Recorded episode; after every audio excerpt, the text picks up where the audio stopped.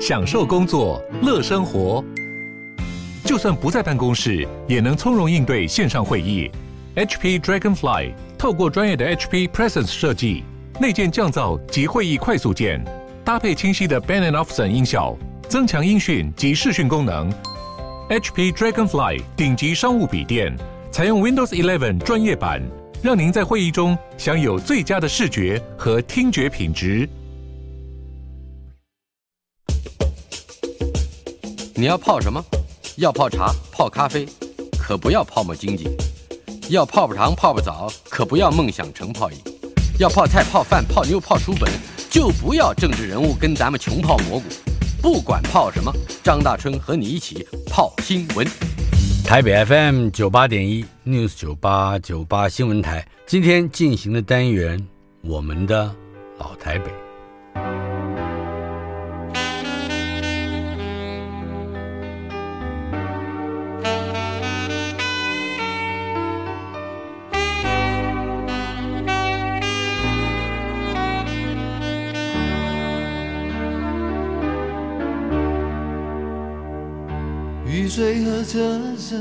我的老台北没有一个固定的时间坐标，它在我们始终无法全然忘掉的往事里。而我们的老台北这个单元今天来到了第八十六集，邀请到的是导演、摄影师陈怀恩。我们知道怀恩呃有一部非常重要的作品，我认为是重新开启了台湾新电影的机会之门的呃这部片子。而且，我想全省的观众大概都还有印象，虽然已经多年之前了。那就是他担任导演的第一部片子《练习曲》。呃，到现在为止，我们都还可以说，如果说台湾的新电影，呃，有如何新的发展，在过去多年以来，呃，《练习曲》是一部大家不可错过的里程碑。呃，但是我相信怀恩在最近也感觉到电影圈有一些。浮动啊，那是因为三十三年之前，嗯，你所长进的《悲情城市》又重新获得放映，啊，而且在媒体上，起码大媒体上，这个口碑非常之好。但是，我想也就借着这个机会，来谈谈怀恩是如何进入电影圈，以及从事我相信是非常难得的一个工作，那就是。把电影和剧场这两个领域的人才，这个事物啊，都互相结合跟共输。你是一九五九年出生的，比我小两岁，是。呃，但是在一九八二年，你这样你从世界新闻专科学校世新的映射科，也就现在是世新大学了啊，毕业。对，呃，可以讲一讲你你那个求学过程吗？印印是印刷，摄是摄影吧？是是是，可是好像看起来跟电影无关。是没错，就是呃，我我高中是读在新嘛，嗯，好学校。对对，在新这个学校，其实大部分人都是很顺利的能上大学。嗯哼，但因为在学校的时候不太爱念书啊。然后喜欢做一些学校的公益事情，然后帮人家买车票啊，嗯、什么做壁报啊，什么。嗯、那那时候身体比现在好很多啊，还可以参加田径队啊。嗯，所以就觉得蛮好玩的，所以课业上面没有很认真。所以考大学的时候就很正常的考不上了，这样子啊。虽然到去考大学前一天，我们老师还安慰说，我们在新同学应该都不会太差，嗯，就我们还是真的属于那种比较差的那种，就没考上。没考上以后，那那那个时候流行就重考嘛，嗯，去上补习班重考。然后我就在想说，我现在读的这个高中的课业就这么辛苦，这么难读哦，那我读大学要读什么呢？嗯嗯。那个时候，我记得当年，这当然就是台湾的一个特性了啊。那时候男生都是要读理工的啊，是，哎，所以后来当然创造了台湾这些什么三 C 产业啊，都是这些人嘛。所以那时候，呃，我就想说，这东西对我来讲有点困难哦。那我大概还要读什么？因为我住在那个新生南路啊。嗯，其实我我对这个地方的印象真的是觉得很很美妙啊，因为。我最早搬到那边去的时候，我我们家在那个新生南路边，就现在的那个紫藤路那条巷子啊哈。然后那里面其实，在那个整个区域，它只有一栋公寓啊，就是我们家那栋四层楼的公寓。嗯哼。我是住三楼，所以我放眼望去就是完全的就是一个日式房子的屋顶。嗯哼，最近那个那时候还有刘公俊吗？对，有。嗯，哇，刘公俊就是还不是新生南，真是美啊！是，就是杨柳，两岸两流柳。刘公俊，然后水很干净。那这个东西没多久以后就开始施工了嘛，就变成现在盖起来，就把它填平了，变成现在了。其实有点可惜。然后那时候我的窗口看出去就是日式房子的屋顶，嗯，那那当时这个画面其实就是在脑海里的，因为当年其实摄影不容易，所以也不会想要去拍个照片。嗯，我是在很久以后在有一次，在有一个在网络上看到一个人画了当年的印象，我觉得还蛮接近的。啊哈，就是你看起来就像古装片一样，就是 就是一个古方秀的一个俯瞰的东西。所以那时候我我对这个地方的。感受就是我童年成长的经验嘛，嗯，然后我们每天要去上的补习班就在那个信义路跟那个新山南路交口，嗯，那边有一个建华补习班，是，它的转角就以前那边卖很多狗啊，就卖狗，哦，我记得，对对，那个是卖狗，就狗园的集中地，好几家狗园。然后这个这个转角的后来最有名的事情就是陈水扁的竞选总部。这是真的，在当时，那它的对面斜对面是有一个叫做呃国际学社，国际学社。对，正对面那边就是小美冰淇淋，对什么之类的哈。那反正那我们补习班就在那个地方，所以我每天要走这个新生南路过去。嗯，那不是走左边就走右边，我家在左边嘛，就是往那个方向走的话，我家在左边的新生南路，那右边的新生南路就是现在的大安森林公园。是。哦，那那以前大安森林公园那个地方是算一个眷村，然后呃。那是我们小时候，因为我读龙安国小啊，那我们翘课一定跑到大安森林公园的旧的那个社区里面，那个眷村里面去去躲老师，哦，因为那边有树，那你可以爬在树上看老师来了，我操，然后跟同学说老师来了，大家就开始给他追，这样子很爽的，然后然后最终的下场当然是回去被 K 一顿这样子，然后所以那个时候对这个地方的那种呃童年感真的是蛮过瘾的。所以后来要重考的时候，我就每天就从我家走路走到这个建华补习班，然后不是走左边就走右边。那那时候的新山南路就是整个路边都是都是废车，嗯，就是因为它对面就是呃现在的大安森林公园的边都是一些修车厂啊，所以很多车子待修的或者是不修的报废的，全部都堆在路边。是，呃，真是以前的一位难求是都 都被这些呃 废车给占了。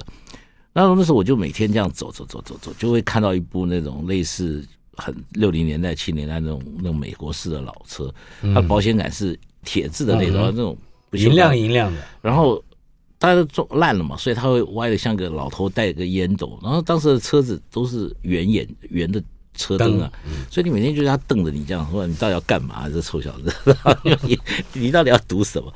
然后我那时候其实每天都很困扰这事情。刚好有一天。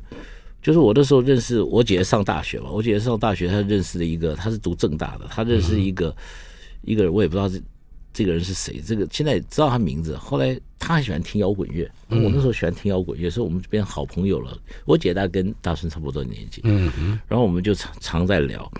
那有一天他就带我回他家，他家就在那个新生北路的一个 house 里面，因为他他他家蛮富裕的，他家是什么成衣还鞋的那个理事长，嗯，的那个住家。然后我那天要进门的时候，那门打不开啊，那个 house 门打不开，因为门被摆了很多东西在在他的厅里面。然后硬打开的时候吓一跳，那整个地上全部是照片，嗯，而且每张都会非常大，很多还湿的啊。哎呀，我说这什么画面？然后走不进去啊，嗯，要要从旁边绕这样。他就说我哥是淡江建筑系的，哦。那这是他的毕业论文啊！哦 哦，他在做一个报道，就是报道那个淡水的那些呃古老建筑，嗯，全部是黑白照片。是，那我其实我觉得我的摄影的启蒙，这个跟这是有关系啊哈！我那天看到的时候吓一跳，我就满地的照片，满地的照片，而且是真的是你就是应该是刚从暗房里面晒出来，有些还没有还没有完全干，真的亮这样。那那时候我突然就对摄影有一种非常非常。着迷的东西，我就觉得这个这个影像太厉害了。虽然里面没有一张照片有人呐、啊，全部都是建筑，不是教堂啊，就是废墟这样。可是这个黑白的感觉让我很震撼。从那件事情刺激了以后，我后来在走我那条老路，看到那个雪佛兰那个老车的时候，啊、哎，给他拍下来了吗？哎，我就说，对这个影像哪天会消失？我就突然想了，嗯，哦，哪天会消失，就以后没有了。嗯，它会没有了。嗯，但是我不会拍照嘛。嗯，那我觉得至少可以画画，画画是 OK 的，就是反正从小大概都会画。我想说，好吧，可是自己又没那个勇气去拿一个画布或画纸，这样就想说，嗯，应该下个决心，找天来做这个事吧，好，把它画下来。然后就想完了，就第二天。这车不见了，我操！我妈这车在那边超快一年了，就妈后来就不见了。我说这个什么意思？你起心动念就是对，这是我说这个是，然后地上就哎那时候还真的就是拉走了以后不会有第二部拍进来，对，就他的一个油渍，然后这样子，他就留了一个烟斗，对对对对，就留在那边一个一个老人的一个残骸吧，我操！然后我就想说，哎呀，应该要会摄影比较好。嗯，那其实那天我我起心动念想要把它留下影像的时候，我是有打电话给我这个朋友，嗯哼，那我跟他说，哎，你哥可不可以帮我拍一张照？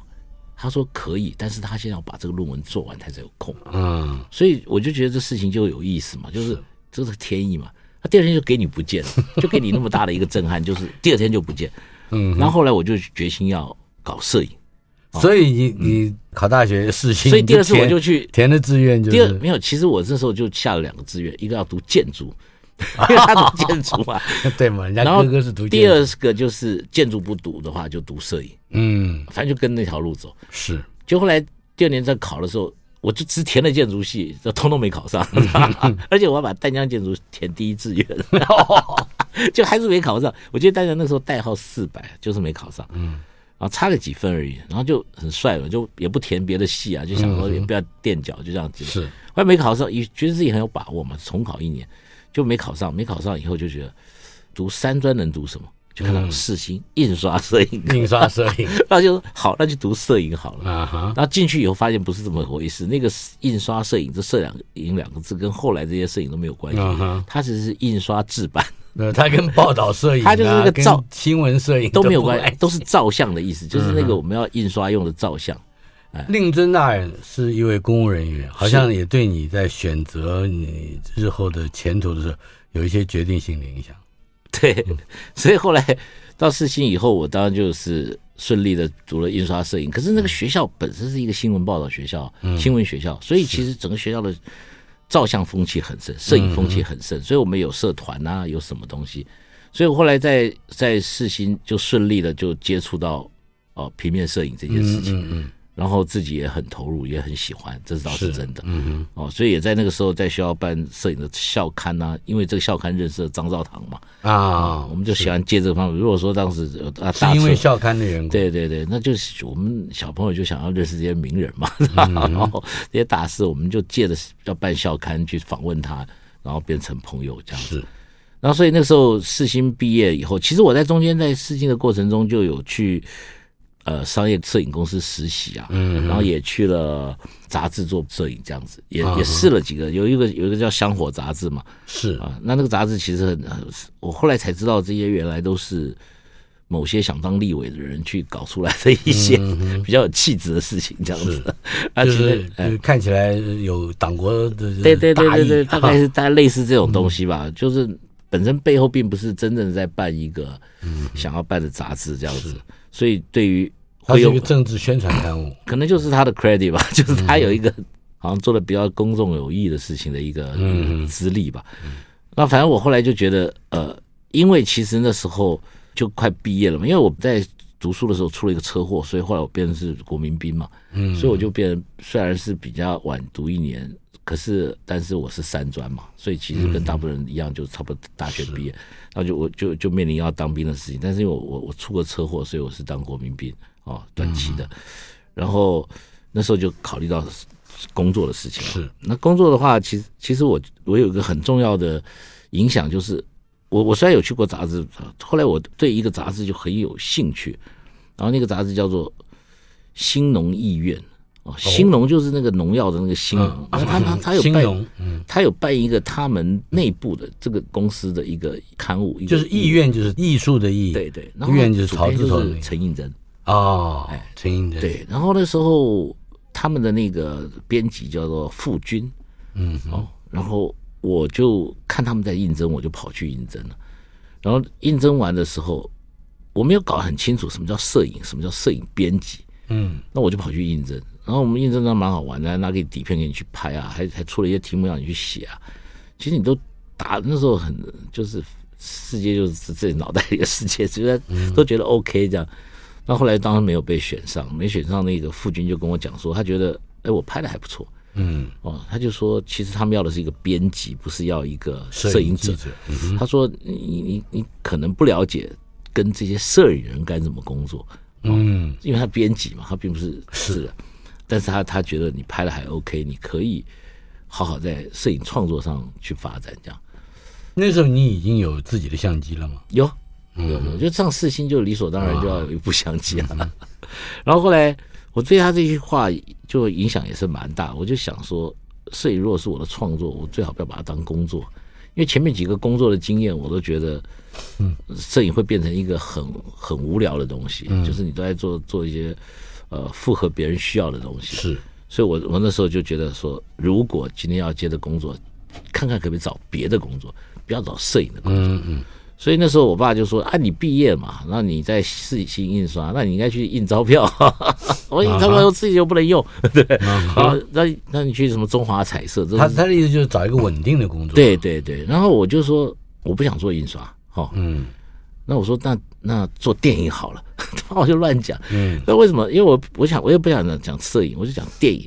那电影其实我是一个完全外行的人，嗯。可是我。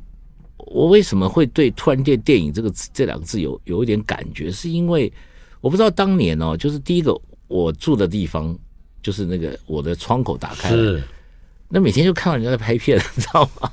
哦，啊，就是那个是是什么样的电影呢？在那里拍？呃，其实很多很多电影，嗯，但是我因为女主角最漂亮的电影都来讲的应应采玲嘛，所以说演那个《台北无爱》是。那时候我们妈每天在那边看他们拍片，你知道吗？嗯哼，可能是个暑假吧，还是什么？不然哪哪那么有空这样子？是哦，就是我们的我们不是临时演员，不是临时这个观众演员，观众报道这样，每天在旁边看人家拍片，对啊，就这样子看完一部电影片拍完了。我后来知道那片叫《台北无爱》啊，嗯哼，何帆导演的嘛，是何帆。哎，对，何帆是香港著名的演员，也是一位著名的摄影家。我不知道是不是同一个人呢？是一个同一个人。然后他也是一也是个导演，他演《西游记》里的唐僧，非常。那他也是个导演，对他也是导演。对，那那部片他导的，我确定。然后，他的摄影非常精彩，所以现在现在行。对，所以我我觉得这个对我的电影印象是很好的，因为这些人晚上都不用睡觉，然后然后半夜在那边走，因为我这样看现在小孩也发现是这样，嗯，就好像很珍惜着醒的醒的醒着的时间，可是一睡都会睡很久。这我就叫不醒了，上课了，当然对对对。然后所以，但是我就觉得，哎，这个公司好像不错。那再加上我在世新有一个有一个跟我一起读印刷的同学，他是从小就是梦想要当电影工作者啊哈啊，但他不小心考到四星印刷摄影科，后来后来就转到电影技术科去了。他转到电影技术科以后，他要拍很多作业，以前的作业大概都是所谓的八厘米拍的，是啊，自费的，其实很贵的。哦，不像现在这么难，那么现在门槛低嘛。嗯，然后我就莫名其妙的拥有一台 Canon 的超八厘米的摄影机，就是你用它的，就是我有，我就变器材公司了。哦，而且大家你为什么会有一台八厘米？这个是一个 这个故事就不方便解，可以告诉你，这个当然就是呃，我家有一个很特殊的外公。嗯，我这外公是三百六十五行都干过的，你知道吗？然后。他当年犯了一个案子，嗯，很大，哦，然后被抓了，关起来了，啊、哈后来又放出来了啊。他再厉害，他在坐牢的时候，他他没有在在牢房，他都在管犯人，都知道，好像差不多六七八年都是这样，六年吧。嗯，因为后来碰到蒋公过世特赦，是蒋中正过世特赦的时候，他就刑期就减一半。然后他在去之前呢，他就就拿了一个纸箱，交给我爸，就说。这个东西放在我家，哦，放在我的床底下，就是我们的，我以前跟爸睡嘛，然后放床底下，不要动它。嗯，我就记得就在那个时候，老蒋过世前没多久，大概民国六十几年嘛，啊，他就放在我床底下，然后就这样忘记他了，你知道吗？突然有一天，那时候已经读到世新了嘛，啊，已经知道有点知道这种摄影的概念了。嗯哼，然后我就想说，哎，这个箱子什么玩意儿啊？怎么？你打开来看，那你突然才回忆到一个很有趣的事情啊、哦。嗯，像我们家这种家庭结构啊，你大概这么多年，你很少在家里没有别人呢。嗯，一定有父母在，是对对，就几乎你不会一个人被放在家里头这件事情。所以你当然干什么坏事就一个人干嘛？嗯、你怎么会妈妈在？你怎么会偷偷的去翻这个东西？嗯、所以你就等到哎，终于有一天有一个人在家的时候，你就觉得好奇一下，把它打开一看，哎呀，里面就是一台八厘米的放映机，嗯哼，一台八厘米的摄影机，还有几卷八厘米的那个未拍底片。嗯，我都认得。哎，那时候我认得了。我说，哎呦，这是宝物哎，这这个这个东西。现在要买它，我们哪有那个经济能力？嗯哼。然后那时候就赶快拿出来，后来就就自首啊，就跟跟我爸讲说，我翻了那个东西。嗯。因为你现在不想骗他了，因为你觉得这个东西对我来太重要，而且我那时候外公对这个东西已经没兴趣了。哦。哎，他已经没兴趣了，所以我后来就知会他一下，说：“哎，你那一箱东西可不可以给我？”他当然。孙子要他就 OK 啊，给你啊，嗯、所以我就很乐啊。然后电视装了嘛，还可以跑，我操！老天爷，你 你我讲老天爷有道理，老天爷就是要你吃这一行饭的。对，然后嗯哼，我那个同学就知道我有摄影机啦，他所有的毕业的东西都我拍的，然后我就觉得他笨，嗯，他自己不会拍，也不会剪，通我弄。所以我虽然读印刷摄影科，可我做了一个四星电影技术科的这个完整学历，这样子。访问的是陈怀恩，嗯，我刚才替他讲到一个名字，其实心头一亮，待会儿一定要再仔细的问一问他和张兆堂之间的关系。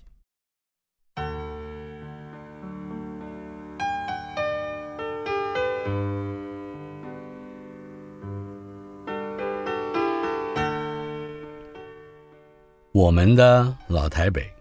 今天我们的老台北访问的是摄影师导演陈怀恩。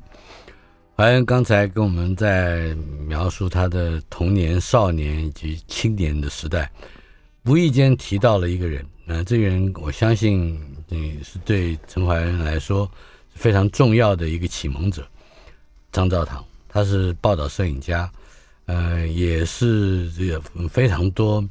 这个非常重要的、具有里程碑性质的，呃，或者是意义的纪录片的呃制作人跟导演，嗯、呃，他也是电视人，同时，嗯、呃，也和很多年轻的艺术工作者的往来，为他们带来对于这个自己的志业和事业，嗯、呃，无与伦比的影响。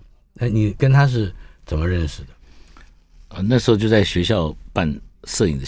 的刊物嘛，嗯哼，当然就当年就是 总要让自己的刊物有点看起来蛮有水准的，嗯、就是要找一些专家做访谈嘛，是哦，所以那时候为什么会挑到张大师呢？是因为就自从我接触到这个所谓的呃摄影的时候，其实我们都是那个所谓。卡蒂尔布列松的追随者嘛，嗯哼哼，啊，决定性的瞬间是我们对于是我自己对于摄影这件事情觉得它很重要、很基本的一个创作态度跟需要嘛。是，所以那时候当然就是说，从台湾当年这么多著名的摄影家里头，那我们觉得张张大师的东西是最符合我我我自己追求的东西跟相信的东西，所以。当办到校刊的时候，就要借机去找个名义去联络他，然后说因为要采访嘛，所以就跟他有了接触，就认识了。当当认识以后，也许那时候就觉得，一个摄影的养成并不是这么在乎他，呃，用什么器材啦，哦，或者他怎么去拍摄，因为这东西或者用什么镜头啦。对对对，其实我对那个兴趣也不高啊，嗯。因为我们物欲蛮强的，听到好东西又 买不下去，很痛苦，嗯、所以就就没有在这方面从他身上得到一些呃经验，反而就是就他的这个养成里头，嗯哼，好奇的东西去理解吧。那因为那时候他非常喜，就是我想就是我刚讲了，我们学都喜欢听摇滚乐，嗯哼，那喜欢听摇滚乐，好像这个玩意儿从初中开始就已经慢慢接触到了，嗯哦，然后当然有很多因缘了。可是那时候就觉得，呃，摇滚乐是一个好像生活里就是自己不可或缺的一个阅读，你知道吗？一个聆听这样子。嗯嗯。所以当听到张大师也喜欢听摇滚乐的时候，就很很开心嘛。那现在我们讲这个东西，也许年轻朋友会觉得这这这就是大家有共同嗜好而已。可是以前要有这个嗜好，真的要为他不容易，有很多条件。对对，第一个你就是你要知道有什么东西，嗯，然后你要找得到那些东西。是，那以前是那个讯息也不是那么流通。对对，所以你要有合适的朋友跟你同同号去互相交换意见，交换一些资讯，你才有机会。然后最后那张唱片去哪找？我们还曾经到那个。那个，因为台湾曾经是美军协防的地方嘛，嗯、第七舰队协防这里，嗯、所以第七舰队协防对我来讲最大的功能不是保护台海安全，是带来很多 很多盗版会猖獗。因为台湾美美军喜欢听唱片，然后直到美国的这个西岸，据说了啊，嗯，西岸发行了一张唱片，东岸还没有。开始卖，台湾已经开始卖了，而且那时候非常便宜嘛，所以那时候当呃，我觉得这个悲剧当然也就在那个嗯，第七舰舰队离开以后，这个事情就开始淡下来了。所以当年有很多唱片公司就是几乎跟美国的唱片是同步的，在台湾是。那我记得台中有一家叫神鹰啊，神鹰发台，我还特地。买一个火车票，跟一个同学跑到神鹰的仓库去找这些唱片哦，跟疯子一样，你知道？那因为以前其实找唱片是一个很大的乐趣，你知道吗？好像挖宝一样，不像现在你顺便网络一点就有了，你只要想得到，你听你知道就好。所以那时候我就觉得哇，碰到一个长辈啊，像张道行这样的长辈，他也在听摇滚乐，那真的是如获至宝，对我们来讲有很多资讯可以请教。所以你们有每个定期什么？哎，几乎每一周。嗯，我记得我那时候很长的时间，他自己大概也还记得吧，就是每一周六的下午，以前没有周休二日嘛，是，那礼拜六中午下课了以后，下午就跑到他家去，然后我们两个就面对面就坐像这样跟大春家一样坐在这个像录音室一样这样，然后就很安静的在聆听一个他要给我听的音乐，或者是我带来孝敬他的音乐 这样子。那个时候是也有唱片，也有就是唱片，唱片为主，主要是唱片。嗯哼。然后听的过程中呢，呃，我就会把我最近拍的照片，大概个十几二十张吧，嗯，然后就放到张大师面前，我们都不讲话了，他那他拿了我照片，就左边放一堆，右边放一堆，合起来就交还给我这样子啊。那你就很注意在看他放左边放右边的意思是什么，你自己猜，左边好像比较好吧？也不对啊，这种我觉得比较好，怎么放到右边去了？这样的你自己心里头，可是他也不解释，不解释。那我也我也坚持不问他，他是他要等我问他吗？还是我就我也不问他？反正你不讲，我也不问。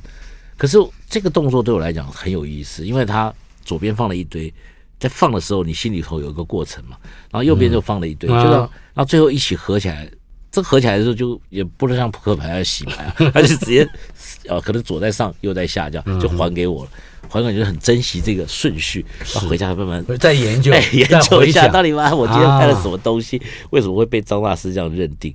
那当然，在后来，在我记得《二大王》的那个拍摄期间，他在雄狮美术嗯写了一些摄影者的一些报道的时候，他写了一篇有关我的照片哦，哎，那那个我还留着。那我觉得，当然，这就是一个语言上去描述照片的，跟这个他对这个创作者的认识的东西，那对我们来讲蛮受用的。所以我一直就觉得这件事情跟张道堂的这个事情，让我觉得摄影对我来讲，这是一个很，就是那时候觉得，现在也是一样，就是觉得，嗯哼，拍这种黑白的，然后自己冲洗的，对对，自己冲洗的，然后又又是以街头捕捉为主的，不是设计性的东西，嗯，是我觉得最，那我们一般讲的就街拍的这样的一个一个过程，是对自己。呃，运用摄影这样美材最乐于，而且最是它不光是记录或者是报道摄影，它的意义还包括了某一些你在掌握那一瞬间的时候，跟这个世界之间的感性和感会。对，因为因为其实呃，我当然觉得以前的世界是比较有的看的了啊、哦。嗯哼，不管你是在就喜欢搭公车嘛啊，你如果就骑摩托车或什么，就一下东西就过去了。嗯哼，那公车你就可以看到公车上每一个人今天来搭公车的心情了。嗯哼，那你到了公车站停下来的时候，又可以看那排队等公车人的心情。那你眼睛再看远一点，你就看到那个路边的人在走啊，那边人在干什么。但我觉得以前的世界真的是有得看啊。这个时候你正好也进入了中影。嗯对，呃，也就是说，从学校到中影这个中间，应该有一些和你未来要做什么事情的决定，这种大决定，可能冥冥中是有关系的。是啊，因为我我我一直觉得摄影师自己这个人，我我可能那时候也这么这么想，现在也是这么想了，就是是你这个人留在曾经来过这个世界的一个记录嘛。嗯、那这个跟那个车子上面那个烟斗一样，那这个记录其实没有那么。嗯不是要别人来肯定的啊、哦，嗯，就是自己好像某个灵魂觉得自己有这个有来过当地球人就可以了这样，所以我常讲这个这个东西就是我的，就是我们在为这个世界做一个公民历史的一个贡献嘛。是，那每个人都是公民，每个人都会贡献他的历史，但是你用什么方法记录啊？是你那名字的三个字啊，还是你的所作所为嘛？嗯、哦。那我们就说最基本的就是我我喜欢这个媒材，我用这个方法记录。那这个东西到底它是不是流传？我觉得传不甚是重要，嗯，因为我觉得这传只是我们这个世界的逻辑，那另外一个世界可能不在于这个东西的意义。所以我就我就觉得这个东西一直在做是很重要的。所以呃，观察这个世界，然后所以那时候观察的可能某个角度也是走火入魔嘛。你就每天看着人家在那边干什么事情，有时候在猜他下一步要做什么，是心里要做什么。因为这个对于我们拍照人来讲很重要，因为拍照最重要关键的意义是你看得到就是拍不到的，嗯哼，因为你看到它就过了嘛，是，那你拿起相机它就结束了，嗯哼，所以我们拍都是我们预测到的东西，嗯，我现在看你这个人的下一步可能在那个情绪下会推挤出一个什么样的情绪，我那个东西很有趣的，你知道吗？那当然就是你你你如果运气真的很好，拍到一张很好的照片，是你不是推估出来的。那就是你买买彩券一样，就是刚好就碰到了。你就你就让我立刻想起来张照堂的一张非常著名的照片，一个歌仔戏班的后台，嗯，两个小旦在抽烟，嗯嗯嗯，我记得那非非常震撼的一个印象。那个东西也也不知道他等了多久，呃，以及在什么样的一个情感之下，那个可能是拍到，呃，有可能是等待，也可能是 就是巧遇嘛，但是。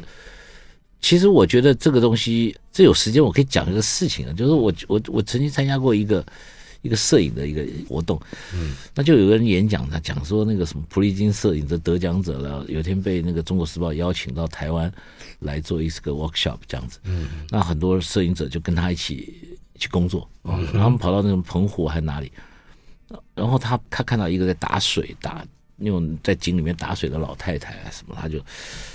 他就在那个身上，他还投资了三五卷底片这样子。啊，然后挑了一张非常好的照片，然后所有摄影者看到以后就很不以为然，他就说：“你可以拍五卷，嗯，拍到这张照片，那么多时间处在那边，我也可以拍到，嗯，那怎么会是你拍到这样？哦，那你看报社给我们的限制多大，就那么几卷底片，我就我当然拍不到东西啊，然后大家就很抱怨，也不服气嘛，嗯，那后来当他们的主事者就听到这样的。同仁的这个这个心声以后就很好奇，就去那个不拍照的人，他就去问，他说：“他们这样讲对吗？”嗯哼，那个人说：“对啊，没错，他们讲都对。可是他们知道，我知道要拍什么，他们不知道要拍什么。他就说：‘嗯，哎，这个厉害。’”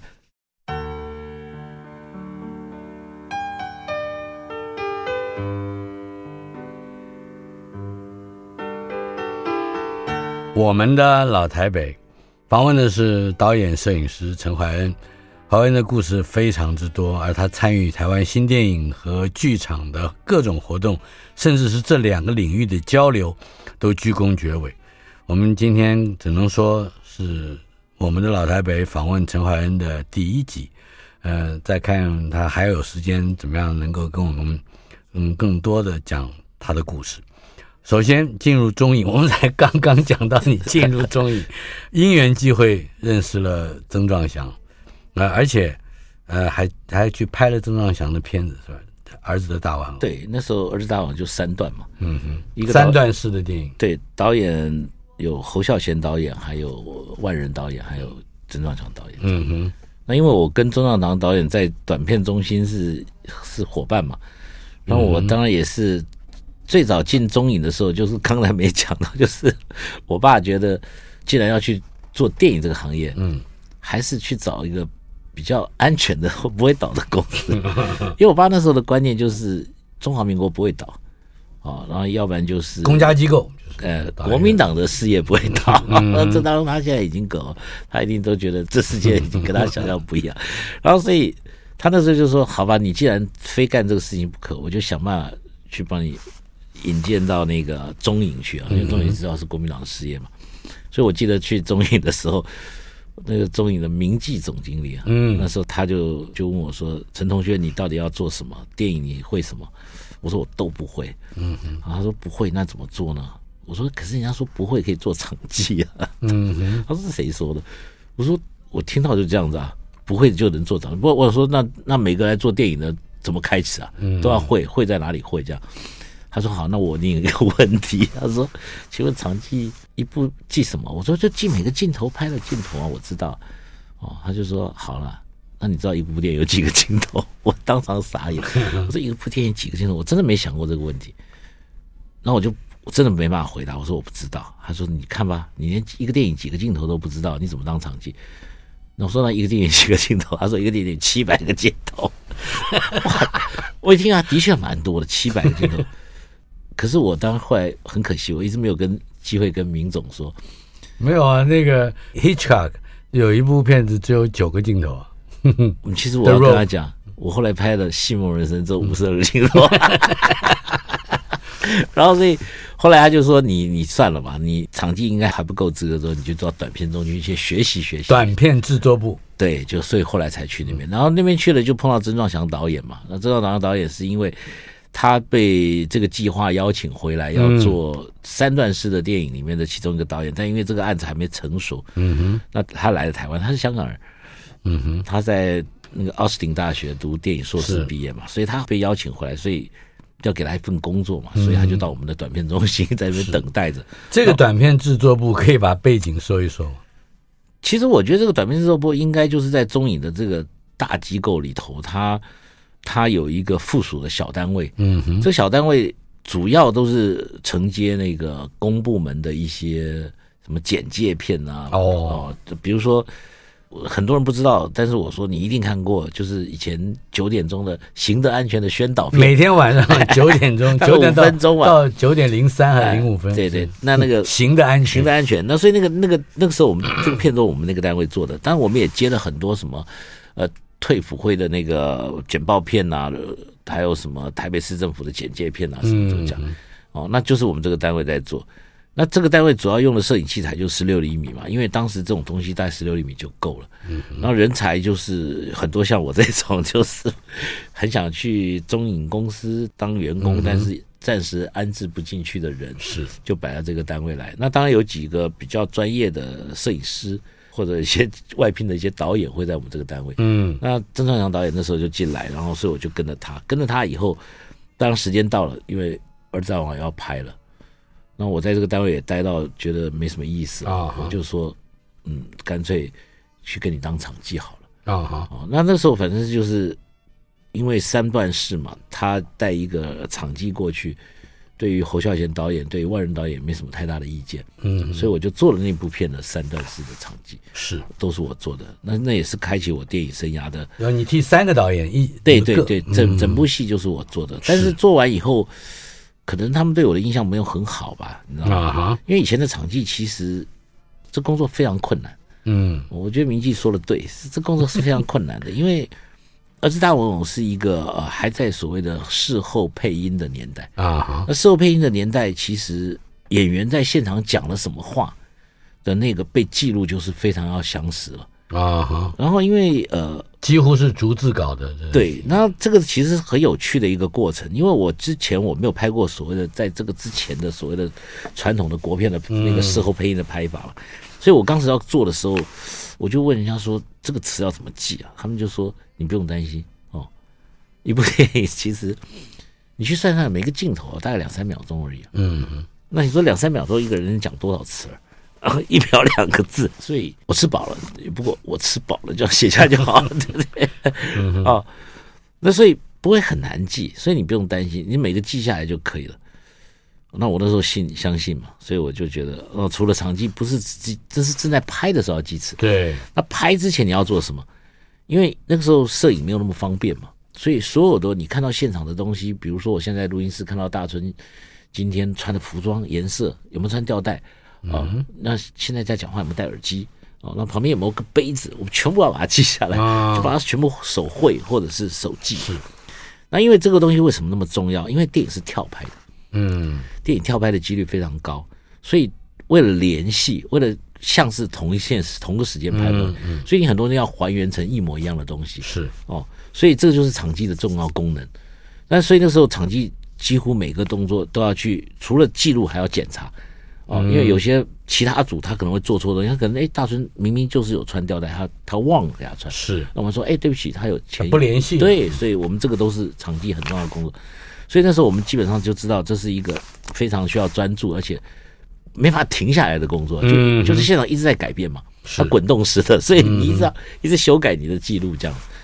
然后那但是其实对我来讲，那时候压力最大应该是啊、呃、记词这件事情。嗯，哦，到底要记到多详实？哦，因为你知道，所有人后来配音都要靠你这个写的字，多写了一个，少写一个。它跟剧本还不太一样，我完全不一样，完全不一样。看演员讲了什么。就后来，我就印象中，我的我的电影生涯的第一件事情就是儿子大我开镜的那个镜头。哦，那个那个太太太太令人难忘了。嗯哼。哦，因为就是你正准备的就是要接受这个挑战，好好记词的时候，是第一个镜头我就没记。为什么？因为那时候不知道，你知道吗？这当然话说，就是 这这件事情，就是跟我后来什么音乐有关，比如说是摄影啊，什么一大堆有关。嗯、可单纯讲这件事情，就是在这个电影开拍的第一个镜头，因为剧组会讨个好彩头嘛，嗯，所以他就想到，因为我觉得以前人蛮有趣的，现在好像就没有这个习惯。以前就是大家先拍，哈，嗯，然后拍拍拍拍完，然后导演会很开心的喊声 “OK”，对不对？OK，以后哇，就整个剧组就是大家奔腾了，对不对？这个镜头好了。啊，然后外面那个制片组准备的鞭炮就放起来了，哦，大家就跑出去外面开镜大吉拜拜啊，祈求平安，祈求顺利，这样，就是整个气氛是好的。所以今天这一天做的事情不一定整天要很认真的拍一部电影，嗯，可这个镜头不能马虎，嗯，而且当时人对于神明有一定的承诺，说这个镜头是诚实的，不是说我敷衍的，随便拍一个 OK 的镜头。我这导演随便讲一个 OK 就 OK，他还坚持说这个镜头到时候要用，嗯，会在本片里面出现，啊，就是是一个诚实的行为，是，所以剧组就会希望把这个镜头的失败率降到最低，嗯，所以通常拍什么就拍一个不会动的东西，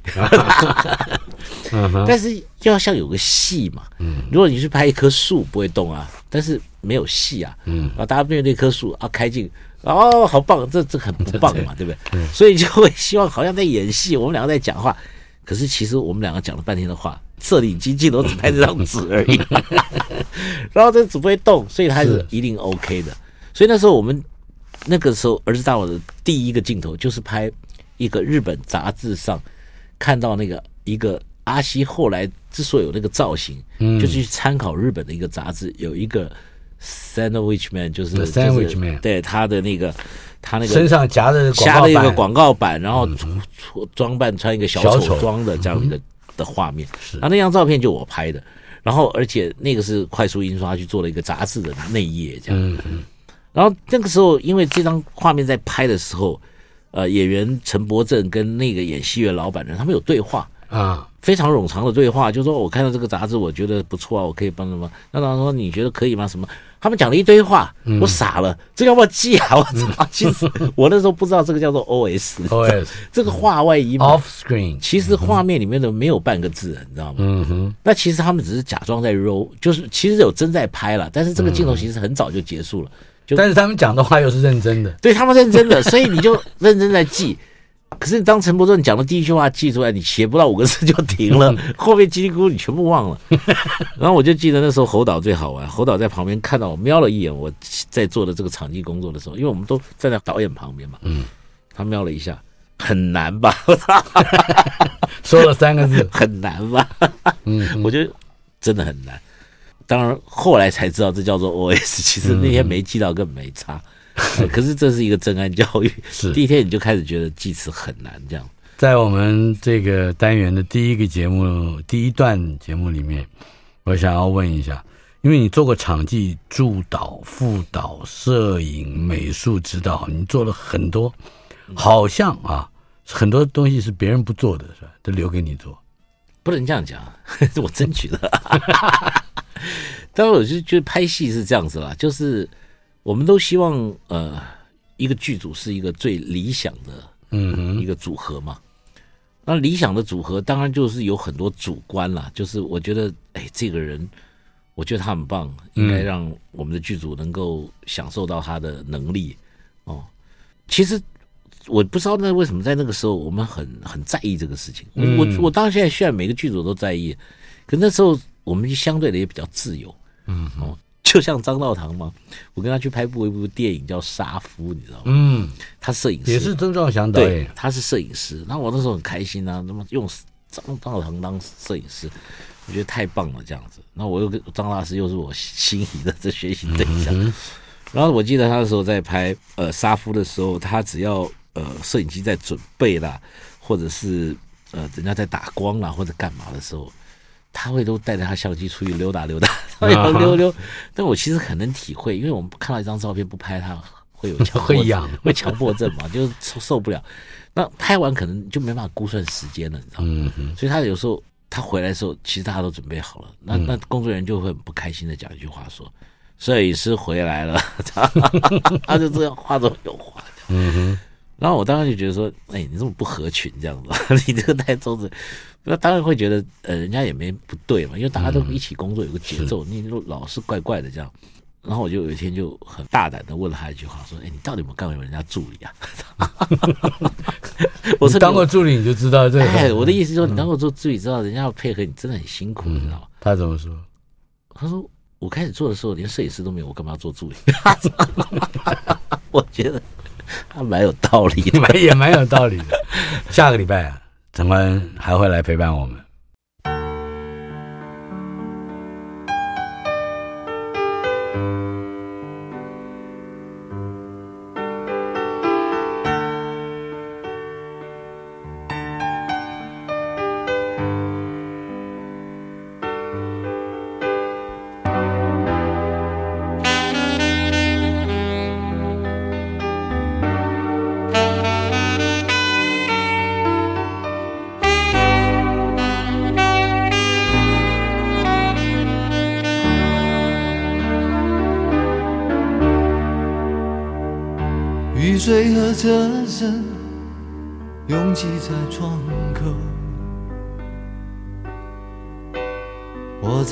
市的边缘停留。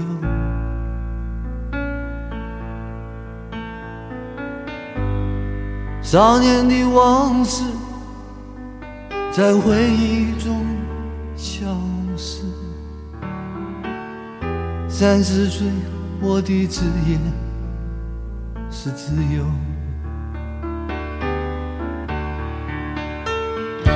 勤劳的人啊，无聊的人啊，还有陌生的我，在街头游走。